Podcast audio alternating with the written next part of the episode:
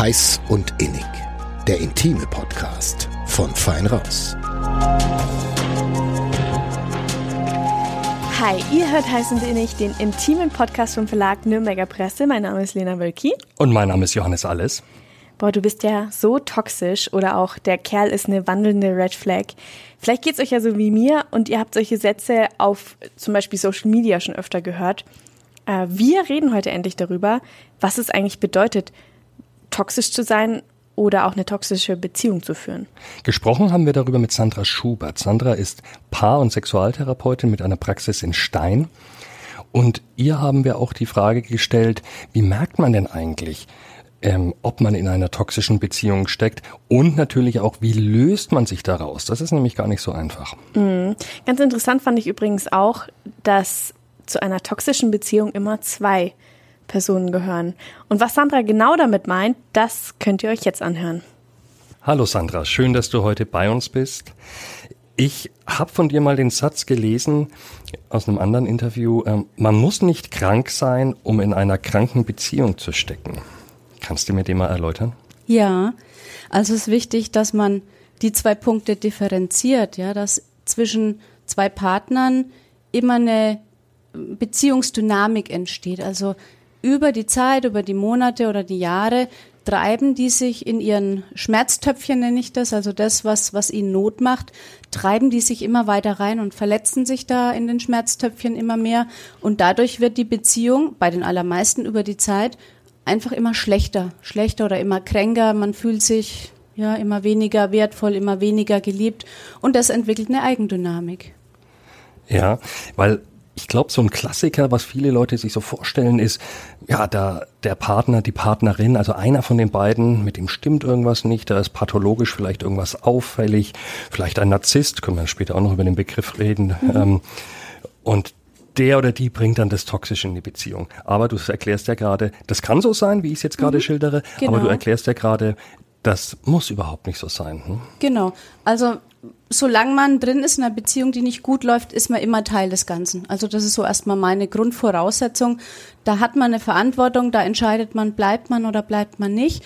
Unabhängig davon, wie die Beziehung beginnt, ja, ob beide, ich sag mal, völlig gesund, wobei das jetzt auch ein schwerer Begriff ist, ja, völlig gesund in eine Beziehung gehen oder ob beide schon wirklich kranke pathologische Teile mitbringen oder ob wirklich einer der Narzisst ist, wie du sagst. Ja, und das gibt es gibt's alles äh, alles zusammen. Was würdest du denn sagen, ist häufiger der Fall? Also eben, dass, dass beide ähm, ähm, vermeintlich normal sind oder normal sind tatsächlich und die Beziehung entwickelt sich dann, wird dann krankhaft irgendwo oder, oder schlecht und schlimm und so, dass beide leiden oder eben, dass ähm, einer von beiden vielleicht aber etwas Pathologisches mit einbringt. Ja, also ich denke, dass es seltener gibt, dass einer wirklich richtig Pathologisches äh, mitbringt. Das sind wirklich ja, Narzissten, Psychopathen, ähm, Menschen mit vielleicht einer Borderline-Störung oder wirklich da wirklich ähm, diagnostischen Anteilen, das glaube ich ist nicht ganz so oft. Das Normale, was wir sehen oder den Paaren, denen ich in der Praxis begegne, das sind so, sage ich, die erstmal normal gestörten, die sich dann wirklich über eine Dynamik in, in eine immer unschönere Beziehung reinentwickeln. Also das ist der Normalfall. Gibt es denn irgendeine Beschreibung von so einer klassisch, in Anführungszeichen, toxischen Beziehung?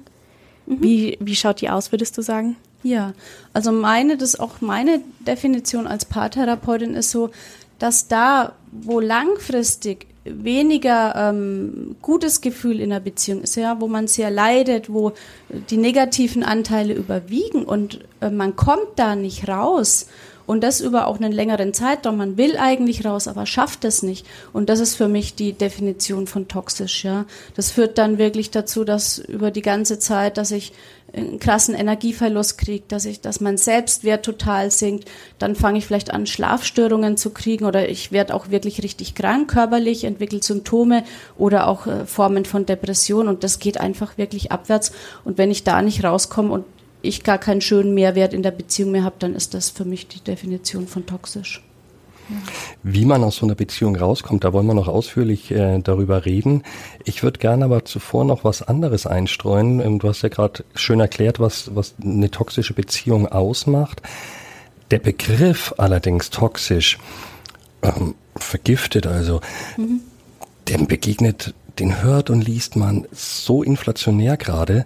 Ähm, ist das so? Also empfindest du das auch so, dass mittlerweile irgend ganz schnell gesagt wird, oh, da ist was toxisch? Äh, ja, also das ist so auch meine Wahrnehmung, genauso wie du sagst, aber das ist meine persönliche Wahrnehmung jetzt, dass mit den Begriffen einfach wirklich um sich geschmissen wird oder auf Insta, mein Ex ist ein Narzisst und so, dass da Menschen auch verurteilt werden, ohne wirklich den ganzen Kern auch zu sehen oder auch die eigenen Anteile zu sehen und diese Begriffe eigentlich halt wie Modebegriffe so verwendet werden. Ja, ja. TikTok, glaube ich, ist da gerade auch ganz groß in Mode mit diesen Begriffen um sich zu werfen. Ähm, Kannst du dem auch was Positives abgewinnen, dass man sagt, okay, ähm, Menschen beschäftigen sich offenbar mit, mit Persönlichkeiten, mit Persönlichkeitsstörungen, mit, mit ihrer Beziehung, ähm, dass das gut ist oder siehst du nur das Negative? Nee, ich sehe auch durchaus das Gute, aber dazu braucht es von den Personen, die sich damit beschäftigen, natürlich auch so ein Turnaround, dass sie eben das nicht nutzen, um diese Schuld dem anderen oder den anderen zu geben und dadurch eigentlich sich mehr in die Opferrolle rein, sich, sich selbst in die Opferrolle reintreiben, sondern dass die das auch nutzen, den zweiten Part, nämlich die eigenen Anteile anzuschauen und dadurch eben was zu lernen oder sich weiterzuentwickeln. Das wäre das Schöne, was dabei rumkommen könnte, dadurch, dass es immer öffentlicher wird. Vielleicht auch, dass man ein bisschen sensibler dafür ist dass man gerade sich in sowas befindet, was ungesund ist. Also wenn es dafür keinen Namen gibt, ist es vielleicht noch schwerer, das Ganze zu erkennen. Oder mhm. wenn man den Namen nicht kennt. Ja. Sag mal, hattest du eigentlich schon mal den Fall, dass du in deiner Praxis so ein, so ein Paar vor dir hattest, wo du dir dachtest, okay, das ist hier nicht gesund? Ja, na, natürlich. Also das ist so, ich sag mal, mein tägliches Geschäft, dass Paare natürlich erst in einem Zustand kommen, in denen es einfach nicht mehr gesund ist oder denen nicht mehr gut geht, wenn die so weitermachen würden. Ja, die kommen ja mit einem sehr, sehr hohen Leidensdruck. Die kommen ja nicht und sagen, also wir wollen jetzt mal prophylaktisch schauen, ähm, damit das die nächsten fünf Jahre gut läuft, sondern die kommen ja dann schon, wenn die Beziehung nicht gut ist der Übergang zum Begriff toxisch, da sind wir alle auf einem Kontinuum und das bleibt natürlich auch im subjektiven Empfinden überlassen. Mhm. Ja. Du hast vorhin den Begriff normal gestört verwendet, das fand ich sehr schön. Ja. Ähm, heißt letztendlich ja, dass wir alle irgendwo ein Päckchen mit uns rumtragen. Genau. Ja. Was aber auch okay ist. Völlig in Ordnung. Ja, die Frage ist die entscheidende. Kenne ich meine Töpfchen? Kenne ich meine Rucksäcke, die ich mitgekriegt habe, die vielleicht auch einfach nicht so funkt, funktional sind für mein Leben, um mich gut zu fühlen, um einen eigenen Selbstwert zu haben. Also kenne ich mich damit aus und kann ich die vielleicht auch im Laufe des Lebens entwickeln. Ja, das mhm. ist, glaube ich, der Unterschied. Ja. Und wenn so ist, dann ist auch die Gefahr nicht so groß, dass eine Beziehung dann letztendlich in etwas Toxisches abrutscht. Richtig, also ja. gesunde Menschen mit einem guten Selbstwert, mit einer guten Selbstreflexion auch, ne? mit einem guten inneren Beobachter, wie du sagst, wenn ich achtsam bin, was mit mir passiert, einen Blick habe, was passiert mit unserer Beziehung. Und dann rutsche ich da gar nicht so schnell hinein. Und wenn ich drin bin, dann habe ich auch wirklich viel mehr Möglichkeiten, mich äh, daraus zu befreien. Und wenn ich sag mal, wenn wir gesund sind, wie gesagt, alles immer in Anführungsstrichen, ja, die, diese Begriffe, dass ich die sehr vorsichtig verwende. Wenn wir gesund sind, dann haben wir einfach überhaupt kein Interesse an einer Beziehung, die nicht läuft oder an Menschen, die narzisstisch sind oder so. Das interessiert uns einfach nicht. Also das macht einfach keine Not, weil wir ziehen dann einfach weiter. Und das ist gar nicht mehr in unserer Aufmerksamkeit. Also mit einer völligen Leichtigkeit können wir das dann liegen lassen, weil es mit uns einfach überhaupt nicht in Resonanz geht. Ja? Wenn eine Beziehung toxisch ist, wenn was nicht funktioniert, dann kann ich sicher sein, dass es was mit mir zu tun hat. Das ist sehr interessant, ja. ja. Also da ist für mich der Aspekt dieser Eigenverantwortung und äh, dass ich da auch meinen Teil hinterfrage, sehr, sehr wichtig, weil das ist natürlich auch der Teil, der mich aus so einer Beziehung auch befreien kann. Das heißt, man kann auf jeden Fall sagen, es liegt an beiden, wenn sie in der toxischen Beziehung gefangen sind. Nicht nur an dem einen möglicherweise toxischeren Teil? Ja, also meine Antwort ist ja. Es gibt aber durchaus auch geteilte Meinungen. Ja, da kommt es auch wieder darauf an, wie wirklich pathologisch ist der andere. Ich meine, wenn da ein richtig großes Machtgefälle ist, wenn das auch schon Richtung Psychopathie geht, also wirklich hochtraumatisierte, wirklich ähm, Menschen, wo man wirklich überhaupt keine Chance hat, dann bleibt halt letztendlich natürlich aber immer noch der Teil, wo ich sage, okay, ich kann ja gehen. Also mhm. wenn der mich nicht wirklich festhält und körperlich oder irgendwie festbindet, ja, ähm, dann habe ich die Wahl und wenn ich das nicht schaffe, dann habe ich immer die Möglichkeit, wie gesagt, wenn das irgendwie möglich ist, bei mir zu gucken und Hilfe zu holen. Wir hatten jetzt schon den Fall, dass, äh, oder wir haben schon den Fall beschrieben, dass sich eine Beziehung zwischen zwei Normalgestörten toxisch äh, entwickeln kann oder dass es einen gibt, der einen pathologisch auffälligen Teil hat sozusagen. Kann es aber auch sein, dass, ähm, dass, dass einer gesund ist, der andere vielleicht irgendwelche Auffälligkeiten hat und die Beziehung trotzdem nicht toxisch wird? Ja, ähm, das gibt's durchaus, wenn eben der andere durch den hohen Selbstwert oder durch die eigene Selbstfürsorge da wirklich auch einen Ausgleich, eine Balance reinbringen kann. Mhm. Ja? Und manchmal ist es ja auch so, dass man über die Zeit auch mal wechselt, dass jemand anders, also der andere Partner oder Partnerin dann in einen schlechten Zustand gerät ähm, und dass vielleicht dann auch mal der andere einen Ausgleich schafft. Das wäre so auch ich sage ich mal, das, was funktionieren würde oder was auch sehr schön wäre dann, ja, wenn da auch eine, eine Wechselseitigkeit entstehen kann.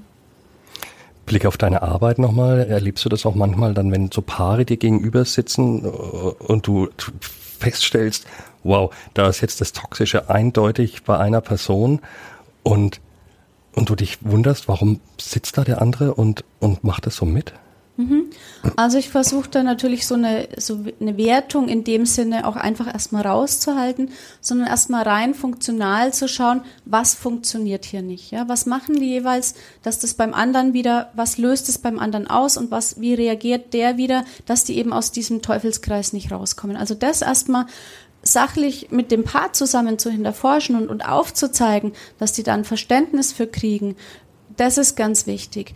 Dass ich natürlich an Stellen komme in der Praxis, wo ich merke, ein Partner hat irgendwie wirklich keine Chance, also da ich, kann ich euch echt noch ein schönes Beispiel erzählen. Mhm. Der kann wirklich alles machen und es wird nicht genügen. Der andere oder in dem Fall dann die andere wird immer damit ein Problem haben. Ähm, das kommt natürlich dann auch vor und dann konfrontiere ich das Paar dann auch mal damit. Mhm. Ja, dann äh, gerne her mit dem Beispiel. Ja, also es ist ein, ähm, mit solchen Paaren habe ich dann meist schon sehr, sehr, sehr lange gearbeitet und es ist ein zäher Prozess. Es tut sich nicht wirklich ähm, viel oder in kleinen Schritten nur bewegen, was ja auch einfach äh, ganz normal erstmal sein kann. Und tatsächlich meine Beobachtung ist dann, dass es meist so ist, dass zum Beispiel der Mann, jetzt ich nehme jetzt das Beispiel so rum, dass der Mann es der Frau einfach nicht recht machen kann. Also da war zum Beispiel das so, dass die Sitzung war zu Ende, das lief auch ganz gut.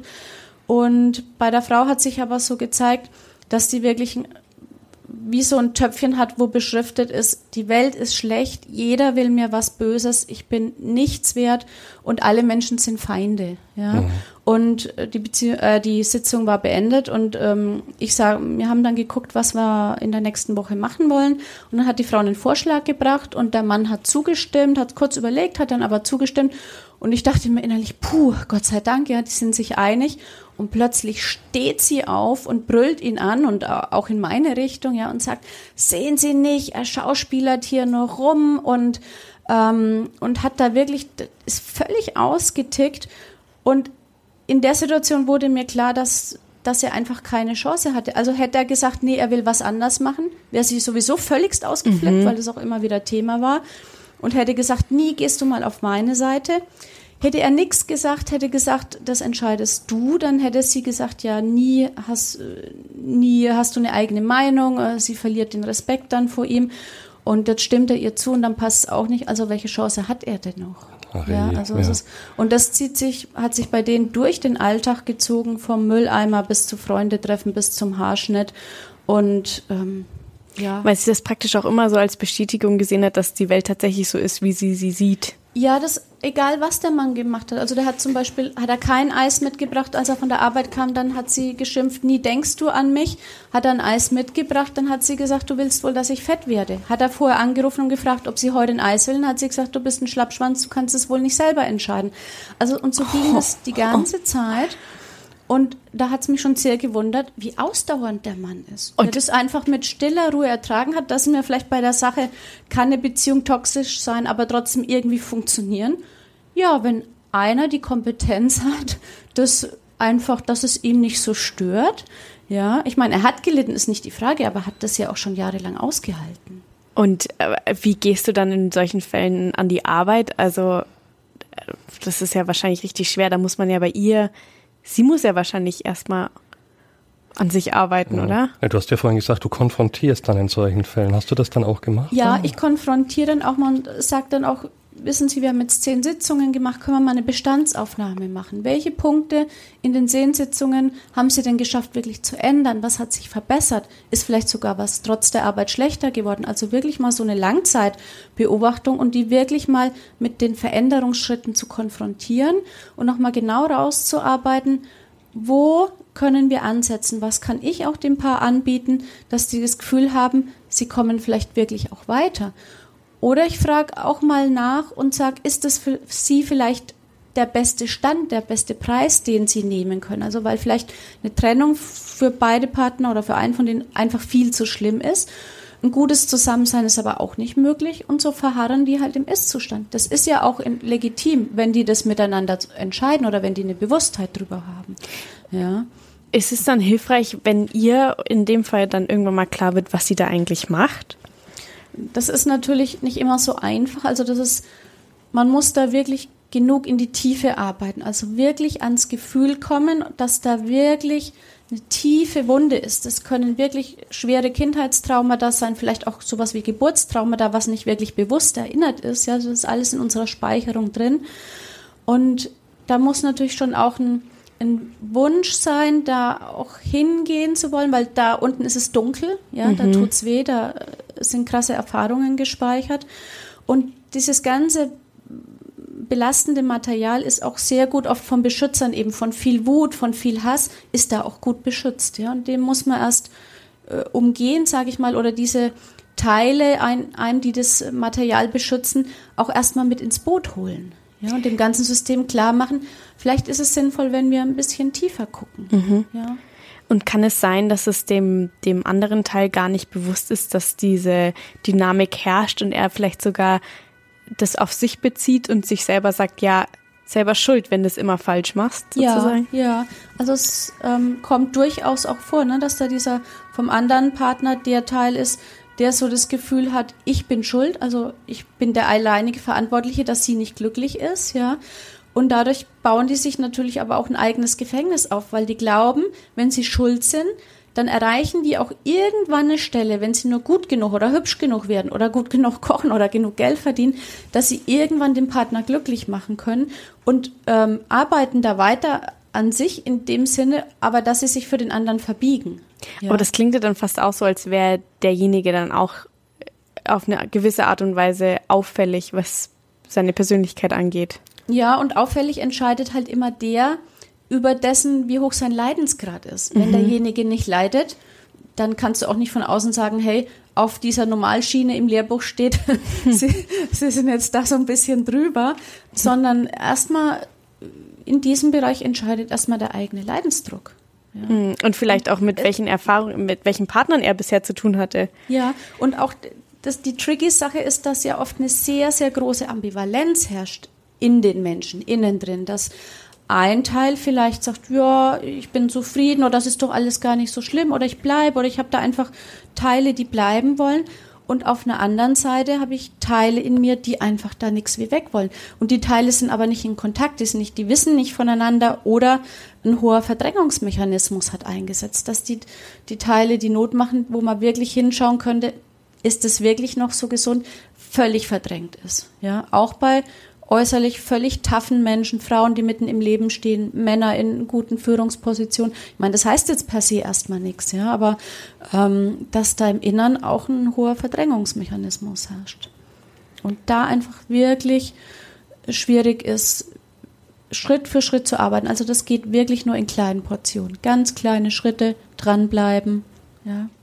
Mhm. Ja, man könnte jetzt sagen, wenn der Leidensdruck nicht so hoch ist, ne, dann, dann ist ja vielleicht ja, dann, dann kann die Beziehung ja weitergehen. Ne? Aber auf der anderen Seite, wenn das durch das Verdrängen passiert, dann ist es wahrscheinlich nur eine Frage der Zeit, wann es dann vielleicht doch mal explodiert oder wann, wann, wenn man dann doch vielleicht krank wird auch. Also mhm. die Schmerzen so groß sind, ähm, ja, dass man ähm, Unterbewusste dann mhm. abrutscht ne, und dann Symptome entstehen. Ich frage dann auch so Fragen, wie lange wollen Sie es denn noch so lassen? Wie lange glauben Sie, halten Sie es noch aus? Also, dass ich wirklich, ja. wie du gerade sagtest, mit diesem Zeitfaktor mal konfrontiere.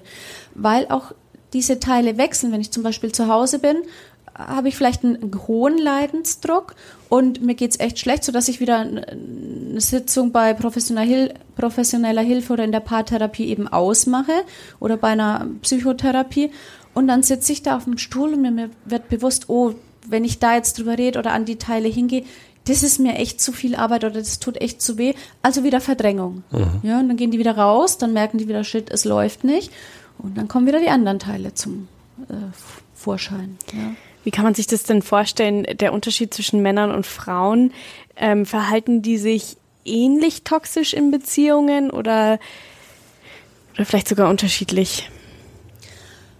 Also ich glaube, dass es bei allen Geschlechtern alles gibt. Was ich aber sehe, geht immer in bestimmte Kategorien rein. Also eher, wenn ich das Gefühl habe, die Beziehung ist toxisch, dann ist es eher so die Frau, den der man nichts recht machen kann, also irgendwie so gelagert. Und tatsächlich von toxischen Beziehungen, wo ich das Gefühl habe, eher der Mann ist, ich sage es mal so, der größere Teil des Problems, die sehe ich selten, weil das dann eher in Machtgefälle äh, in, also sich äh, zeigt oder in großen Manipulationen und die können natürlich dann auch in, entweder in den Sitzungen eine hohe Schauspielkunst an den Tag legen. Da, wo ich jetzt gemerkt habe, wo eher der Mann vielleicht da so Züge hat, ist eher so gewesen, dass das so eine Art auch Manipulation von mir stattfand. Also, dass die wirklich Geschenke mitgebracht haben, ja, Pralinen, Blumen und da für mich einfach vom Bauchgefühl her so ein Tick too much waren, ja, die mhm. gesagt haben, ich ändere alles sofort und ich bin bereit, wo ich dachte, ey, ey, langsam, also wenn das so wäre, wäre es ja schon längst gut, ja, und das wirklich so ein bisschen, geht oft so ein bisschen nach Bauchgefühl, ja, da kannst du nicht mit einem Lehrbuch sehen und das und das ähm, und jetzt hast du da einen Stempel drauf, sondern da ist oft ein feines Bauchgefühl gefragt. Menschen, die da so manipulativ sind, sind das Narzissten? Oder wie würdest du den Narzisst beschreiben? Na, ich würde sagen, wir sind erstmal alle auf einem Kontinuum. Ja, also wir sagen ja gern auch mal dem Partner, ey, kannst du mal für mich bügeln oder bringst du mir ein Glas Wasser? Ähm, Erziehung ist auch reine Manipulation, wenn man es mal ganz nackt anschaut, ja. Also von daher würde ich sagen, wir sind alle auf einem Kontinuum und die Frage ist, wo fängt es an, bei einem, beziehungsweise da dann bei dem anderen eher einen Leidensdruck zu machen? Das ist so die Grenze, ja. Und narzisstisch, wir haben alle narzisstische Teile. Ähm, das sind einfach Teile, die dafür ähm, zuständig sind, dass, dass wir halt für uns kümmern, jetzt mal, im, wenn ich es im, im selbstfürsorgerischen Sinne auslege, ja, Teile, die sich um uns kümmern, aber bei einem Narzissten ist es halt so gekippt, dass er im Außen nicht mehr gucken kann, dass er wenig Empathie hat, dass er auch die andere Menschen ähm, als nicht so wertvoll wie sich selber sieht, zumindest im Außen, ja, und dass er da auch einen sehr, sehr, sehr hohen Ich-Bezug hat und eben halt dieses Feingefühl für andere verloren gegangen ist. Ja, und wir haben alle narzisstische Teile, aber wir können vielleicht zusätzlich auch gucken, oh, der andere hat vielleicht auch Gefühle und bei dem habe ich vielleicht gerade echt eine Wunde getroffen. Ja, es tut mir leid. Also Narzissten können sich da auch nicht entschuldigen. Ich sag mal, normale Menschen mit unseren normalen narzisstischen Anteilen, wir können auch sehen, oh, da war ich jetzt vielleicht echt, habe ich ein bisschen zu arg gebrüllt und kann ich vielleicht am nächsten Tag auch sagen und einfach um Verzeihung bitten. Mhm. Ja, das äußert, Narzisst nicht. äußert sich Narzissmus bei Männern und Frauen gleich? Ich denke, dass es eher auf die äh, Charaktertypen ankommt, wie es sich äußert. Ich würde es jetzt nicht am Geschlecht festmachen. Wie ich vorhin schon gesagt habe, ich kenne Frauen, die wirklich da auch echt aggressiv werden, manipulativ werden, wirklich auch emotional werden. Ähm, und ebenso Männer, die aber vielleicht auch in eher so eine Position wie so ein Richter vielleicht erscheinen, ja, also so eine Richterqualität haben, alle Menschen äh, beurteilen zu müssen, wie wenn sie eine höhere Instanz wären. Bei den Frauen gibt es vielleicht eher so ein bisschen eher Richtung Drama Queens, so eher Richtung histrionischer Persönlichkeitsstörung, die dann so mit, mit Toxizität oder narzisstischen Teilen eben so ein bisschen zusammengeht. Ja, und es gibt auch sowas wie Tratschtanten, ja, das finde ich bei Frauen auch interessant, die über alle lästern. Das hat ja auch was von toxisch. Das sind jetzt schon so, so Charaktertypen, ne, die du gerade genannt hast. Ja, Was hat ja, man jetzt gerade? Den. Richter hast du gerade beschrieben, die Drama Queen. Da hast du gerade ein Wort verwendet, äh, Hystrio. Histrionische Steck, steckt da hysterisch drin, das Wort? Ähm, oder ist das? ja, es äußert sich so ein bisschen, aber es heißt, dass man sehr, sehr hohe schauspielerische Qualitäten hat, also dass man wie so in eine andere Rolle rutscht dann auch in der Beziehung, ja, und das so wirklich so überdramatisiert und äh, vielleicht auch im Äußeren treten die oft sehr ähm, bl- blumisch auf, ja, so, so Kostüme oder so. Also da wirklich wie, wie so Schauspieler hat man das Gefühl. Ja, man hat das Gefühl, die Menschen sind gar nicht sie selbst. Mhm, okay. Mhm. Gibt's, hast du noch mehr so Charaktertypen? Ja, vielleicht so in, in Kleinform noch so Neider, Menschen, die auf alles neidisch sind, auch Pessimisten, ja, die sehr äh, krank, krankhafte, überwiegende Züge von, von grundlegendem Pessimismus haben. Aber wir alle natürlich haben da auch wieder Züge von oder sind auf einem Kontinuum. Also das muss schon sehr einseitig sein, dass das auch äh, Richtung toxisch geht, ja. Eher ist es dann wirklich so Verbindung, dass es kippt zu einer Psychopathie, also wo wirklich Menschen auch im Hirn Funktionsstörungen haben oder so Tendenzen vom Borderline, vielleicht auch einfach mal nur Drogen nehmen, ja, irgendwie völlig völlig neben sich stehen. Autistische Züge auch, also dass sie zum Beispiel einfach keine Empathie können, weil eine ganz, ganz leichte Form von Autismusstörung vorliegt. Auch das kann dann vom Partner falsch interpretiert werden und dann kommen die wieder in eine Dynamik. Ja, nie hast du Empathie für mich. Der andere weiß gar nicht, was los ist, fühlt sich angegriffen, verteidigt sich wieder und schon kommen die auch in eine toxische Beziehung rein. Ja, und manchmal ist auch einfach, dass einer einfach nicht will. Das ist ja auch möglich. Wahrscheinlich haben wir von diesen Charaktertypen doch alle, jeder von uns so ein bisschen was, nur halt in ganz unterschiedlichen Ausprägungen. Ist das korrekt? Genau. Ja, Ja. ja. Unterschiedlich entwickelt. Ja. Ich wollte gerne nochmal zu einem Begriff, den hast du heute schon öfter verwendet, ähm, dass wir uns auf einem Kontinuum äh, befinden. Bitte erklär das doch nochmal. Ja, also ich würde sagen, bleiben wir mal bei den, äh, bei den Typen, die ich gerade so ein bisschen beschrieben habe. Ja, wir alle haben schon mal über andere Menschen, ich sag, gerichtet oder gewertet, ja, gesagt haben, oh, wie blöd ist der denn, der hat ja eine grüne Hose an, ja. Wo ich dann auch in dem Moment vielleicht wenig Empathie habe, weil ich weiß nicht, in, in welchen Schuhen der gegangen ist, was der im Leben erlebt hat und meine da ein Urteil fällen zu können oder ähm, ich war auch schon mal pessim- pessimistisch im, im Sinne, ja. Und wenn das alles irgendwo die Waage hält, einfach auch einen gesunden Ausgleich hat, ähm, dann ist es ja auch, sage ich mal, erstmal normal. Und aber was bedeutet dann dieses ähm, auf einem Kontinuum zu sein? Dass sich die Dinge eben, wie gesagt, unterschiedlich ausgeprägt haben kann, ja. Dass ähm, Dass man im einen Moment ein Pessimist ist und im anderen dann nicht mehr? Nee, sondern dass ich ähm, zum Beispiel, dass ich, dass es zum Beispiel, dass ich nur mit einem Menschen vielleicht immer den abwerte, wie, wie so ein Richter mich eben über den stelle. Es gibt aber auch Menschen, die machen das vielleicht mit der ganzen Familie und es gibt Menschen, die machen das vielleicht mit allen Menschen, die sie kennen, ja. Und da sind wir Menschen eben unterschiedlich entwickelt, ja, oder wir machen das vielleicht unterschiedlich stark, ja, man, manche machen es nur einmal im Monat, die anderen machen es, wie gesagt, fünfmal am Tag. Also, dass so der Stärkegrad einfach sehr variiert. Und vielleicht auch je nachdem, in welchem Lebensabschnitt wir uns gerade befinden oder welche Ressourcen ich gerade zur Verfügung habe, wenn mein Leben gut läuft, die Arbeit klappt, dann muss sich dieser Teil vielleicht auch weniger zeigen. Und wenn ich aber vielleicht gerade im, schlechten Zustand bin, irgendwie die Mama ist gestorben oder ähm, im Job gibt's Probleme und plötzlich kommen diese Teile dann auch wieder mehr zum Vorschein. Ja, die sind variabel, die sind beweglich. Und wenn ich dann in einer Beziehung bin, wo der andere genau auf diesen Punkt trifft, der das dann hervorholt, dann wandere ich auf dem Kontinuum ziemlich nach oben. Ja. Okay. Das ist zum Beispiel, ja, manche Paare schreien sich zum Beispiel auch nur an, andere schubsen sich auch schon mal. Der nächste wird halt handgreiflich, schlägt zu. Und irgendwann auf diesem Kontinuum passieren natürlich ganz klassisch die meisten Morde aus im Affekt und in so einem Teufelskreis drin, der nächste sticht halt zu. Ganz dramatisch und, und traurig, ja. Aber da haben wir ein Kontinuum.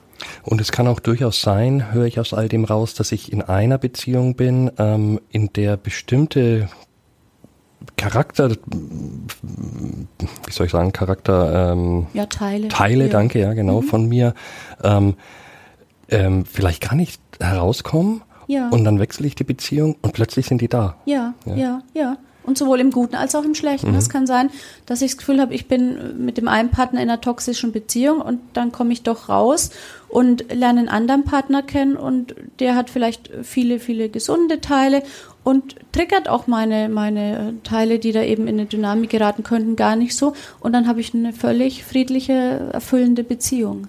Ja? Kann sein. Genau. Ähm, Gibt es denn so Arten oder Weisen, Arten und Weisen, was auch immer, ähm, jemanden zu erkennen, bei dem das vielleicht für mich so der Fall sein könnte oder der auch an sich äh, vielleicht auffällig ist? Also beim Kennenlernen jetzt. Ähm, ich habe schon mal vom Begriff Lovebombing gehört. Ist das so ein Anzeichen? Gibt es noch andere, dass ich auf jemanden treffe, mit dem es vielleicht in eine toxische Beziehung gehen könnte? Also das äh, klassische Love-Bombing, wo es wirklich übertrieben, ähm, wie soll ich sagen, stark anfängt, ja. Ich habe tatsächlich ähm, auf einer Fortbildung Bekannte kennengelernt, da hat er nach zwei Tagen von ich will dich heiraten, ich kaufe dir ein Hotel, ich erfülle dir jeden Traum, ja, habe ich da gehört und da gehen bei mir dann auch, ich sag mal, bei dem, wenn man so von außen zuhört, gehen da bei einem irgendwie ein bisschen die Alarmglocken an, ja.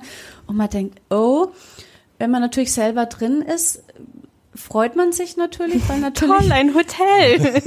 Ja, das sind natürlich eine, äh, auch tiefe, tiefe ähm, äh, Emotionen und Bedürfnisse befriedigt. Ja, endlich der Prinz und oder endlich die Prinzessin. Sie gibt mir mein Selbstwert. Sie macht alles, habe ich schon immer gewünscht.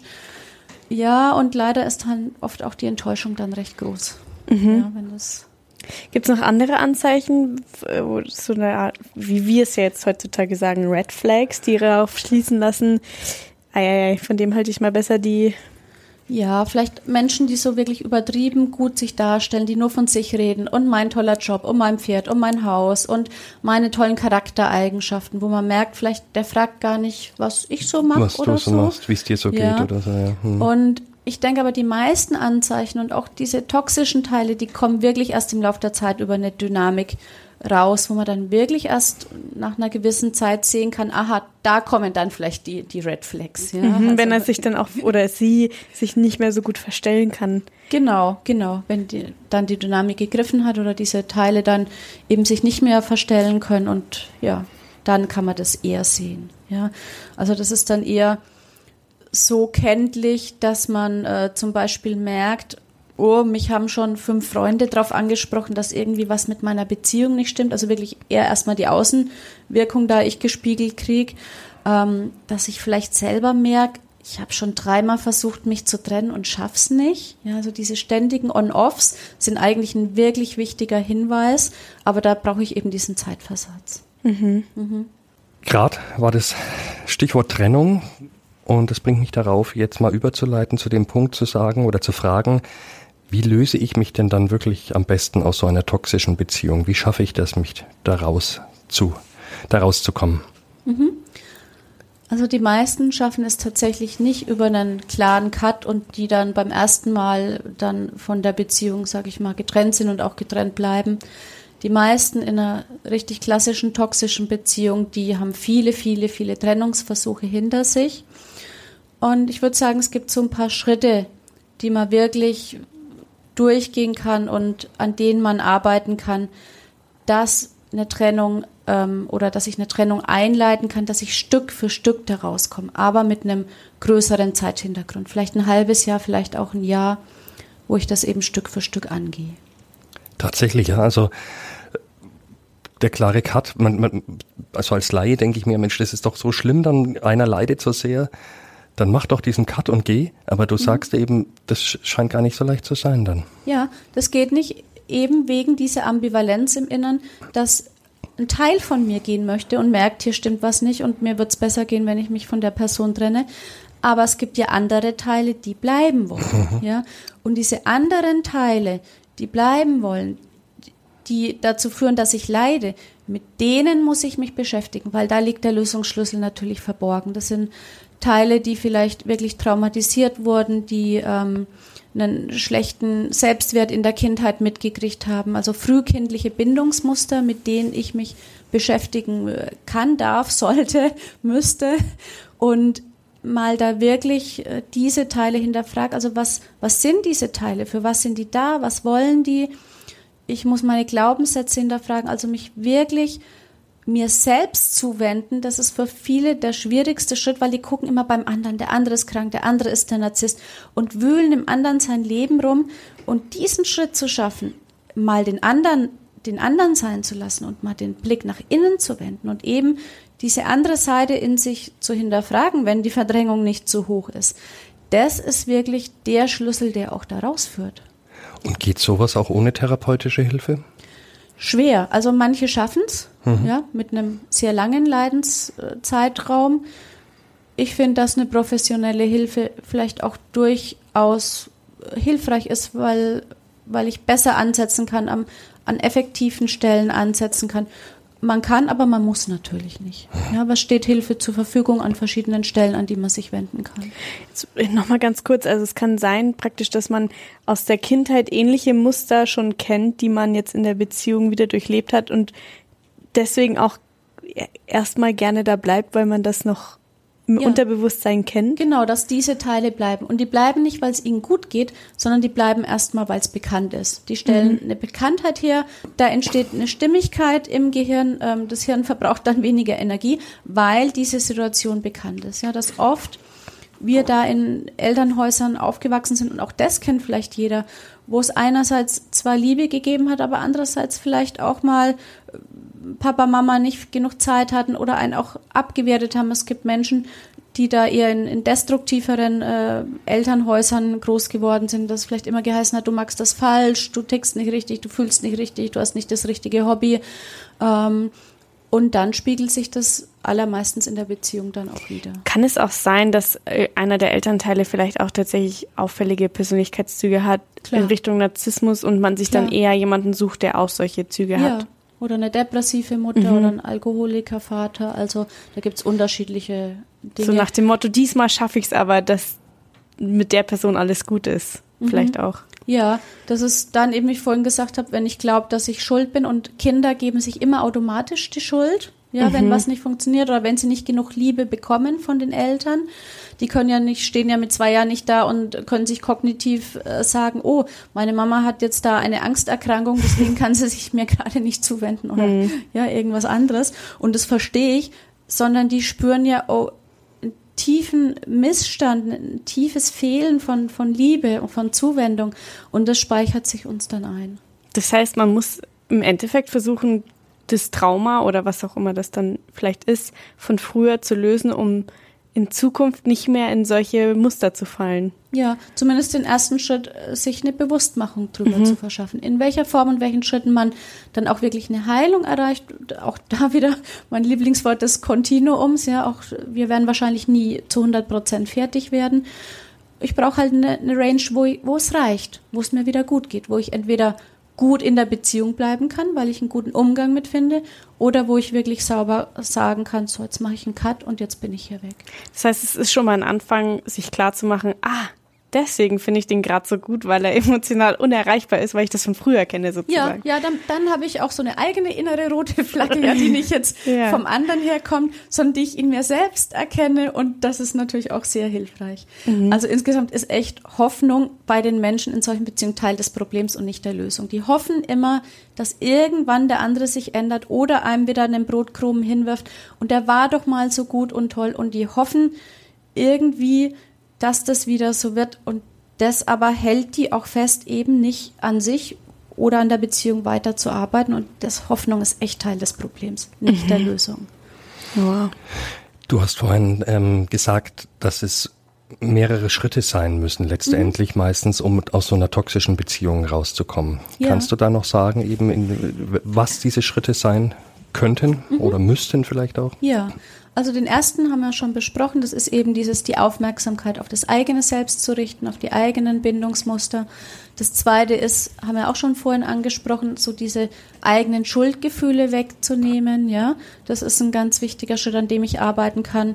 Und dann kann ich natürlich parallel auch Selbstwert aufbauen. Also das sind so Ressourcen, die ich aufbauen kann. Ich kann versuchen, mir wieder ein eigenes Hobby zu suchen, weil meist ist in dieser Zeit auch eine starke soziale Isolation passiert durch den anderen oder durch mir selbst, dass ich mich zurückgezogen habe, dass ich wieder anfange, meinem Hobby nachzugehen, dass ich mir wieder gute Freunde suche, mir einfach ein besseres Umfeld gestalte. Vielleicht auch Zeit alleine, wo ich wirklich mal bei mir hinhören kann, was ist eigentlich in mir los und diesen, dieses ganze innere Chaos mal sortieren kann.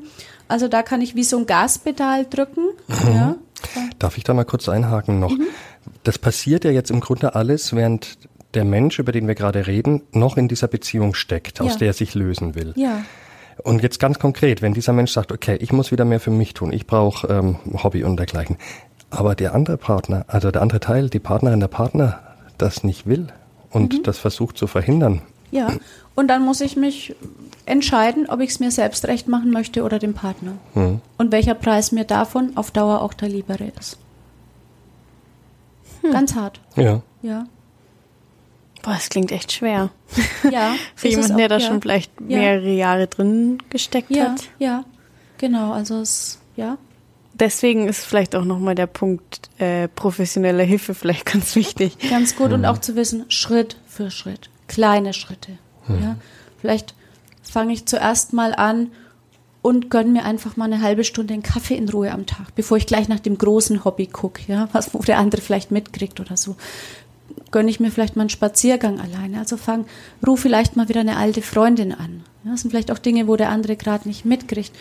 Und orientiere mich so in wirklich ganz kleinen Schritten an einem besseren Umfeld. Und das führt dann dazu, dass der Selbstwert ein bisschen steigt, dass ich merke, oh, da gibt's ja noch eine andere Welt.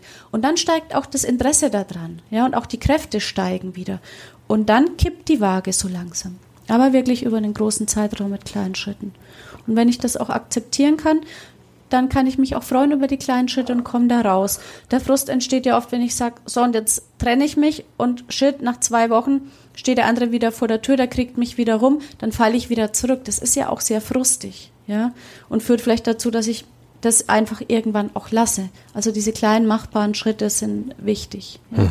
Wenn ich einen ganz krassen Cut mache, weil ich vielleicht wirklich schon so weit bin, weil es nicht mehr anders geht und da muss ich wirklich gut vorsorgen. Also die meisten Menschen müssen dann wirklich alle sozialen Kontakte oder Netzwerke dann auch abstellen, eben nicht mehr im Status des anderen rumzuwühlen. Also das ist ja hat ja den Tendenzen wie eine Suchterkrankung. Also da muss ich das Suchtmaterial auch einfach weglassen. Und mhm. das ist muss ich vorher wissen, das muss ich gut vorbereiten. Ich muss mir vielleicht eine Wohnung vorab schon suchen. Ich kann nicht, wenn ich mich getrennt habe in einer toxischen Beziehung, noch vier Wochen zusammenwohnen. Das ist ein Ding der Unmöglichkeit. Ich brauche eine sehr, sehr gute Vorbereitung in den ganzen Punkten. Wir hatten äh, vor kurzem eine Folge, da ging es um das Thema, kann man so, ab wann sollte man der Liebe eine zweite Chance geben? Und da habe ich mich jetzt gerade gefragt, gibt es in toxischen Beziehungen die Möglichkeit, dass man sich trennt und danach in einer gesunden Beziehung ist? Oder sind da die Muster so tief verankert, dass die beiden Menschen vermutlich immer wieder in diesen Kreislauf kommen würden? Mhm. Also die Wahrscheinlichkeit ist natürlich umso höher, je weniger ich dann meinen eigenen Teil auch hinterfragt habe. Ja, wenn ich mich aus einer toxischen Beziehung trenne und ich habe dann einen Zeitraum als Single, dann kann ich ja die Zeit nutzen und kann mal gucken, was war denn da eigentlich mit mir los? Ja, und mich da eben mit mir beschäftige und hinterfrage, zum Coaching gehe, zur Paartherapie oder zur Psychotherapie gehe und einfach mal mich für mich selbst interessiere und nach innen wende. Und dann einfach dann einen Mehrwert draus ziehe für eine nächste Beziehung. Ist aber natürlich kein Garant, dass man da nicht mit anderen Teilen dann doch über die Dynamik wieder in eine toxische Beziehung kommt. Ja. Okay. Wow, wir haben viel besprochen. Die Zeit ist echt wie im Flug schon vergangen. Ich würde dich gerne abschließend noch was fragen. Und zwar, was würdest du denn jemandem raten, einer Person, die jetzt gerade zuhört und so das Gefühl hat, oh, ich glaube, ich bin in sowas drin, in so, in so einer toxischen Beziehung. Was würdest du dieser Person mit auf den Weg geben wollen? Ich würde der Person mitgeben, dass sie so eine kleine Übung mal macht, in Ruhe zehn Minuten auf dem Sofa sich Zeit nimmt und vielleicht auch wirklich vor den Fernseher setzt und sich vorstellt, die letzten Wochen oder Monate ihrer Beziehung laufen so wie ein Film äh, im Fernseher ab und das, sie könnte dem Person auch einen anderen Namen geben oder eine andere Identität und sie würde wie so neutral von außen sich diesen Film anschauen können. Sie hätte damit emotional nichts zu tun. Sie könnte sich auch vorstellen, da ist wie nochmal eine Glasscheibe dazwischen, dass nochmal so eine Dissoziierung stattfinden kann. Und wie aus so einer Metaposition, aus so einer Außenposition, schaut sie einfach mal ohne Emotion da drauf, was da für ein Beziehungsfilm läuft.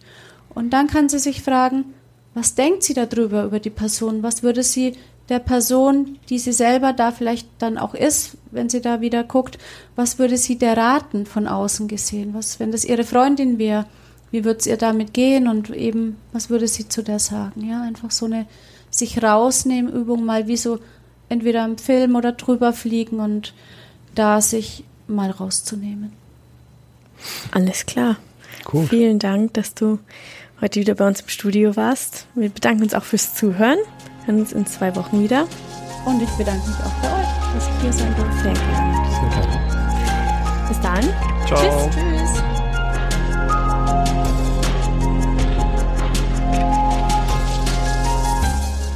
Mehr zu heiß und innig bei Feinraus und nordbayern.de.